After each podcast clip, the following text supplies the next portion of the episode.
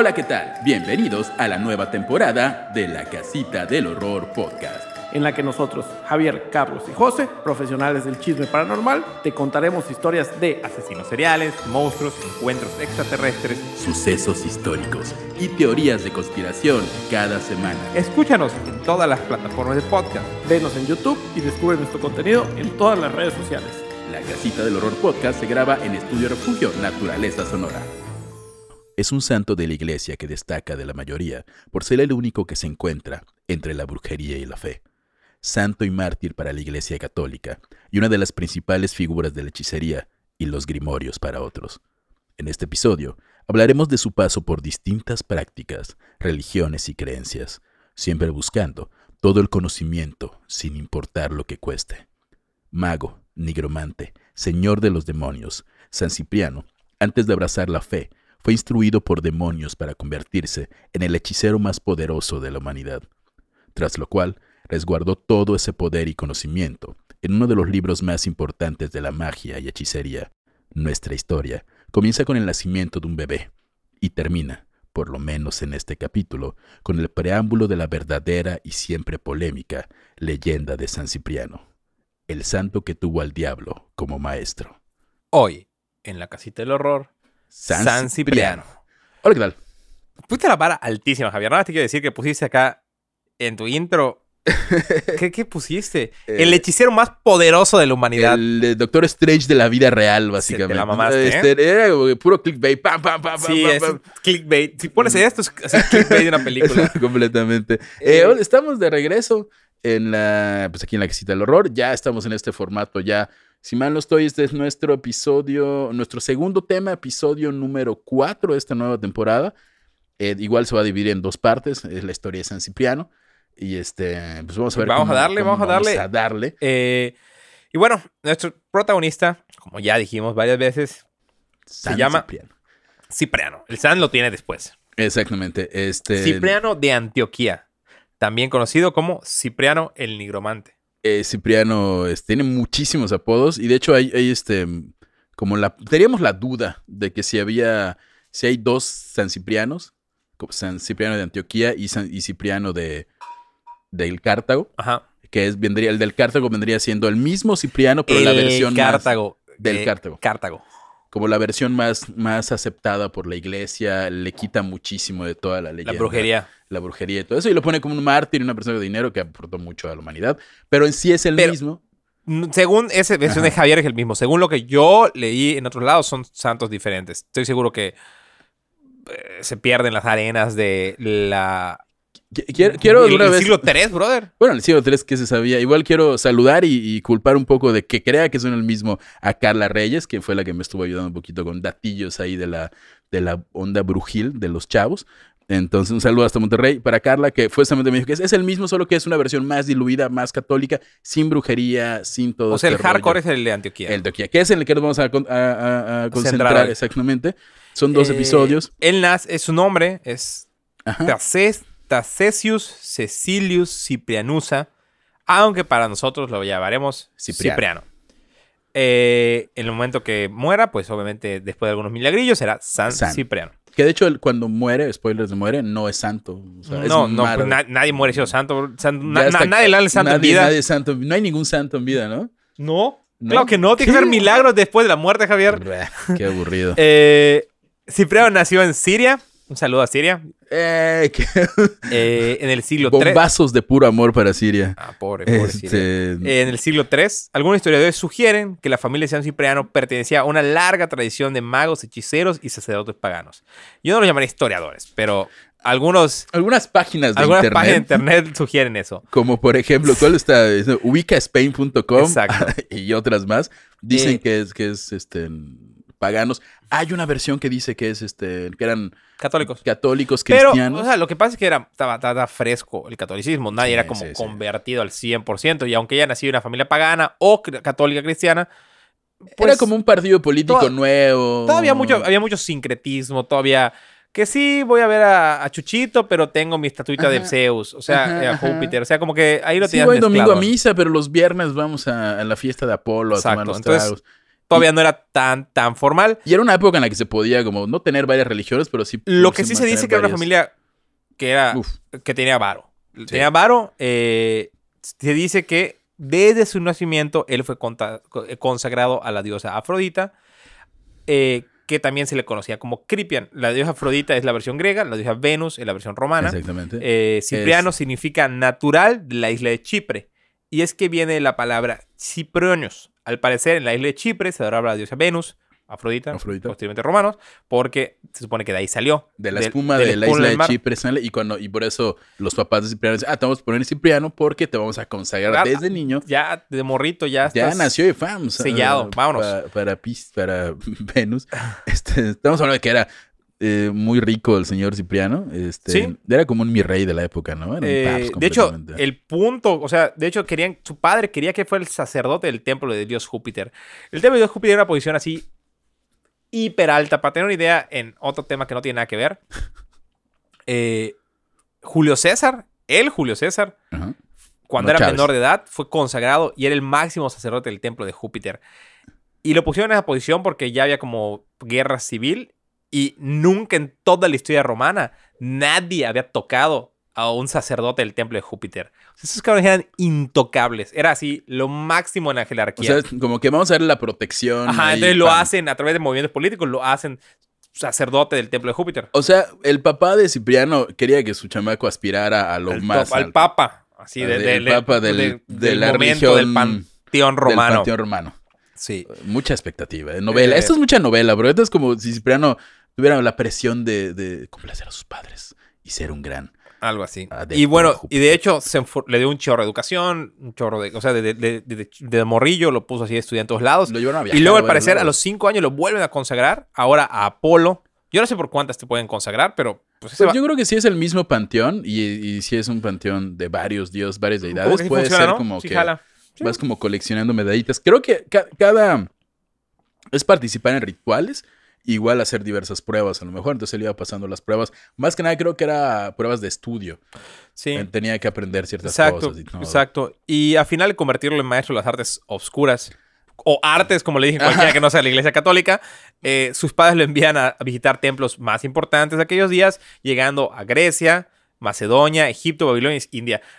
Siria, si él nace en Siria y, y se cría y crece en la zona de ahí, realmente, o sea, no, no digo que esté cerquísima, pero una distancia, pues para llegar ¿no? Vaya, a eh, Grecia. Macedonia, pero ya decir Babilonia y la India. Se dice que Alejandro Magno llegó hasta las orillas de la India, pero, pero eso está en casa de la chingada de lejos. Sí. Donde vio los- Donde veo Gracias, los gracias. el señor. Un saludo especial. Recuerden que este programa está, este podcast se graba en el maldito mejor estudio de la ciudad de Mérida, si no es que del sureste del país, estudio Refugio Naturaleza Sonora.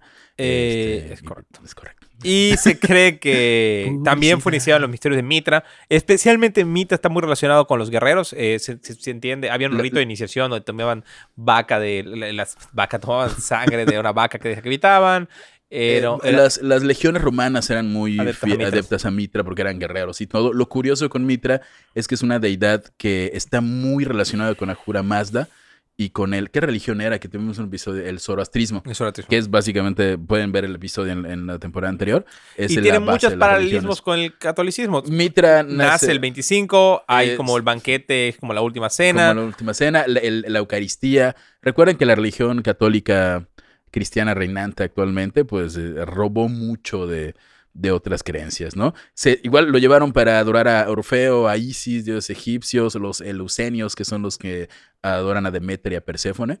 Es básicamente, es, eh, ellos creen mucho en este mito de cómo llega la agricultura a la humanidad a través de, de que es, busquen la historia de Demeter y Perséfone, es una novelota, pero en, teoría en sí, Demeter le enseña la agricultura al mundo. Y, es, y esto es lo que le da al universo, como, a la humanidad, como esta idea del calendario de los cambios de Estaciones. solsticio, estaciones. Y todo la verdad eso, es que, pues, él se va con todo. O sea, eso es en su juventud. Recuerda que, o sea, a los 12 años más o menos ya eras considerado, pues, si no un adulto, estabas un- cerca de considerar. O sea, a los 12 años era, sí, sí, hijo, mira, toma estas monedas de plata y anda a hacerte la vida a chingar a tu madre. Lárgate acá. Ve que haces. O sea, aprende a un oficio y ve. Quiero ser comunicólogo, papá. Ahorita no carga mi YouTube, no puedo ver Ah, la casita ver del horror. Ah, síganos en TikTok, por cierto. Este, y, Y- y le... Y bueno, aparte de eso, también se mete a otros, miste- a otros misterios, a da- otros da- cultos. dato nada más para hablar de drogas. En uno de los rituales de los eleucenios eh, es este, tiene que ver con el consuelo. Que pueden ver el episodio de las brujas de qué es el consuelo y todo eso. Entonces, básicamente, eso es es, lo que vamos es- a es decir. un hongo que se Un da. hongo que tiene los efectos del LSD. Que en el episodio de las brujas está toda la información, pero básicamente Cipriano se drogaba. Pero es que todos los que estaban en ritos de esa época se drogaban. Tiene mucho sentido porque si los eleucenios eh, como que celebran este regalo de, la agricultura, obviamente sus rituales tienen que ver con, con trigo y el consuelo aparece en el trigo, entonces ahí tiene que ver, ¿no? Otra, otra cosa es que le metía la teurgia, que es- vendría a ser como la magia blanca griega o la magia como amable de los griegos, pero también, dice aquí, se desvía, porque esto es como, se agarra mucho de escritos católicos, hacia la goetia. Le dicen una rama más oscura y más tenebrosa. Negra, la, La magia negra griega. Pero era, o sea, digamos que había ciertas cosas como, como que Platón lo divide en dos, ¿no? Ajá, según Platón, según Platón, la goetia era como esta idea de que nosotros podemos como producir una energía y utilizarla para hacer. Cuando vibra sal, es una preversión del vibrar alto, vibrar bajo. Igual algún experto historiador en Platón me va a escupir en este momento. Pero lo curioso de la goetia es que era la creencia o la religión o la práctica con la que tú inclusive podrías, eh, si bien no someter a los dioses a tu voluntad, pero sí obtener cierto control, no precisamente de dioses, sino de espíritus como los daemones. Cipriano fue entrenado en la Goetia, en la que podía, vamos a decirlo, controlar a daemones, no confundir con demonios. Los demonios vendrían siendo como los espíritus, eh, la- en, en la mitología griega, espíritus, eh, dioses menores, de alguna forma igual son como los ejecutantes de la suerte en la vida del ser humano, la desgracia, la tragedia, la fortuna. Y Cipriano podía eh, un poco como controlarlos. ¿Cómo se relaciona esto con... con el- Años después, cientos de siglos después, Alguien dijo, oye, un una persona famosilla eh, de, del- de Goetia se pasa al Ars Goetia, Ars ¿no? Goetia, que la primera sección del Grimorio del siglo VII, que es 17. la Gametón Clavícula de Salomón, o la, llave menor, de Salomón. en varias ocasiones. ¿eh? Y este libro, pues ya sabemos, contiene cómo manejar demonios, todo lo que hizo Salomón para los demonios y demás. Pero bueno, en teoría estamos hablando que el mismísimo, con, con siglos antes, con 10, con 15 siglos antes, Cipriano. Cipriano ya. De ida y vuelta, bro, ¿qué quieres? Tú pídelo, lo tienes. Ya se sabía todas de ida y vuelta. No solo se la- se la sabía, se la sabía en el panteón griego, en el panteón romano, En en, el el, panteón babilónico, en el panteón egipcio. igual estuvo, Se la sabían todos. estuvo entre el Tigris y el Éufrates en varios, este, justamente con los, en Caldea, eh, se había metido con los de Mesopotamia. O sea, Cipriano estuvo estudiando cualquier cosa que pudiera mover algo con la mente, cualquier cosa que pudiera invocar un espíritu, cualquier cosa que podría darle... Él en sí buscaba el conocimiento. Y mucho de la, de la, de la religión católica dice que todo este conocimiento es como pecado. Y Era pecado. O sea, y especialmente en esa época, es el siglo III, o sea, todavía están como saliendo así los apóstoles a buscar y todo. Y la verdad es que lo que ellos dijeran era, o sea, imagínate un vato que llega, oye jefe, le tengo una religión nueva y tiene que dejar a Apolo. Dude, Mm, ¿de qué estás hablando? Llevamos- Tengo como 10 dioses acá. Tengo 10 dioses de hace sea, mil años ya- acá ya- paradísimos. Tienen vino como en las fiestas de Baco. Ah, sí, pero es una copa con un panecito. No, no, no. Abren animales para ver, de- dependiendo de la forma en la que están distribuidos sus órganos, cómo viene el futuro. No, pero metemos a bebés en tinas No, no, para no, no, no, bautizarlos. no. De hecho, no, no. Cipriano hacía algo que está súper loco. Y era Ujú. un. Y es muy de Chipre. Se llama Aspicio. ¿Ok? Suena. Aspicio. Y es literalmente el que mira a los pájaros. Y era un tipo de augurio y adivinación muy común en Chipre. Que en el cual, viendo el vuelo de las aves, podías adivinar el futuro y predecir lo de que iba a Eh, pasar. A riesgo de sonar muy vulgar, me está diciendo que hay gente que puede ver el futuro viendo un pájaro.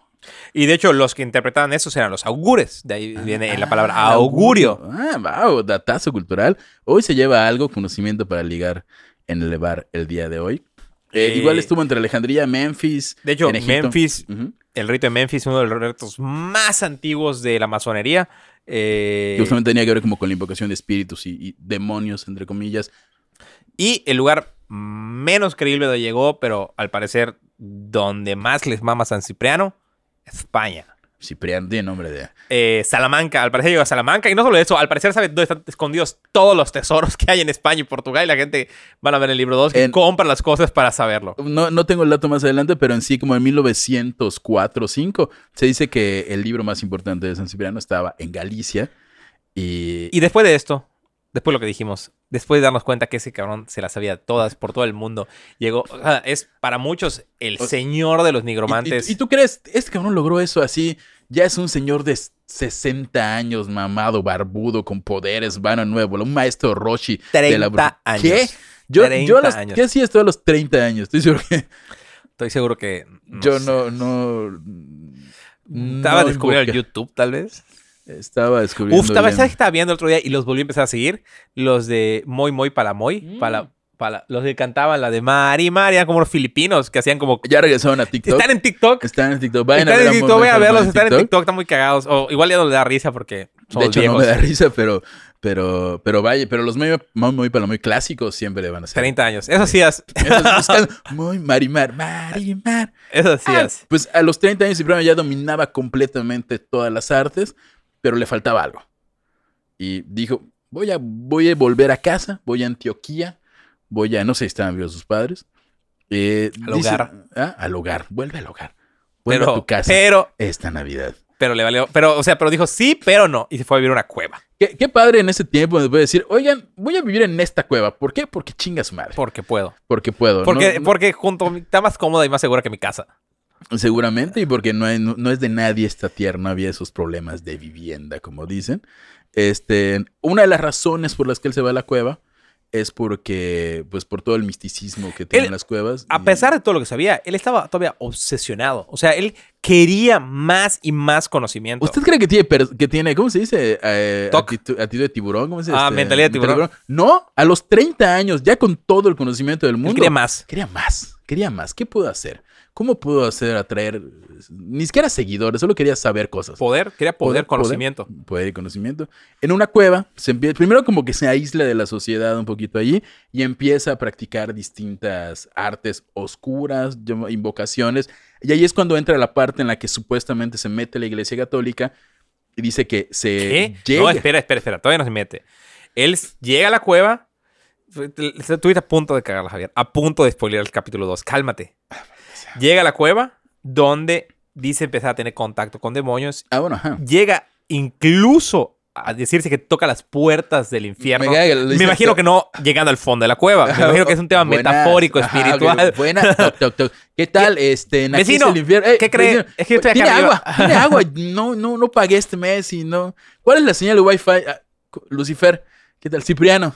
Y en teoría, en esa cueva, en esos momentos, Lucifer le enseña muchísimo más de lo que había aprendido en todo su peregrinaje, en todos sus templos, en, todas, en todo.